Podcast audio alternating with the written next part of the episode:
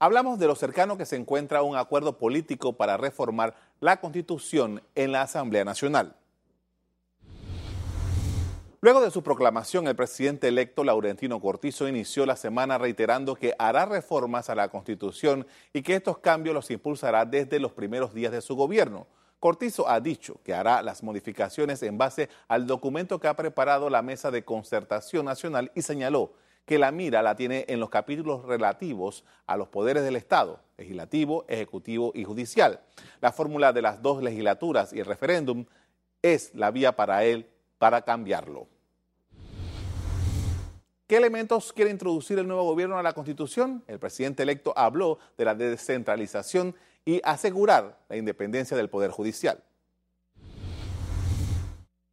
La propuesta que está en nuestro plan de acción y que o sea, planteé en uno de los debates es utilizar casualmente la nueva asamblea. La nueva asamblea a través de dos legislaturas, o sea, hacerlo de la forma más rápida posible. Aprovechar estos, estos, estas semanas, ponle dos meses, para ir avanzando en esa propuesta que es como un borrador que está en concertación nacional, que eh, de acuerdo al, actual presidente de la Cámara de Comercio y al presidente CONEP, eh, ambas, ambos gremios van también a ver cómo participan de, esa propuesta base de concertación nacional. Ya eso es un paso importante. O sea que nosotros en esta semana podemos ir adelantando especialmente reformas en tres áreas. Obviamente ejecutivo. Yo siento que hay que darle mucha más fortaleza a la descentralización de manera gradual, sin exagerar mucho. El tema de asamblea, importante. Y el tema del judicial del judicial es importante.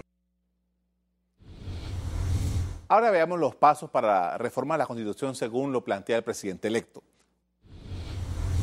La propuesta de Cortizo es presentar las reformas tan pronto se instala la nueva Asamblea el 1 de julio. Los diputados deberán entrar a analizar y debatir en este acto los textos constitucionales y su aprobación requeriría mayoría absoluta, es decir, dos terceras partes de los miembros de la Asamblea. El paquete de reformas deberá ser presentado nuevamente en la segunda legislatura que inicia el 2 de enero del año 2020 e igualmente deberá ser aprobado por mayoría absoluta. Una vez se tenga estas dos aprobaciones, el Ejecutivo deberá convocar a un referéndum para su aprobación final. La constitución actual data de 1972, en pleno régimen militar, pero se le han introducido reformas en cuatro ocasiones desde entonces. La primera modificación fue en 1978. Se introdujeron cambios a la Asamblea de Representantes y al Consejo Nacional de Legislación, entre otros. Se eliminaron artículos transitorios.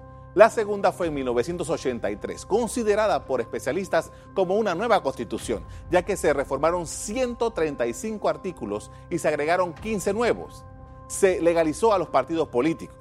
La tercera ocurrió en 1994. Se introdujo el título del Canal de Panamá. Se sustituyó el preámbulo de la Constitución. Se derogó un capítulo y se reformaron varios títulos. Y la cuarta se dio en 2004, la más cercana. Las variantes tocaron a la Asamblea a la que se le cambió el nombre, se fijó el número de diputados, se introdujo la constituyente paralela y se creó la jurisdicción de cuentas.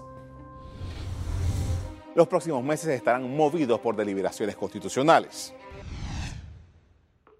ECO te invita a revivir este contenido entrando al canal 1 de VOD de Cableonda.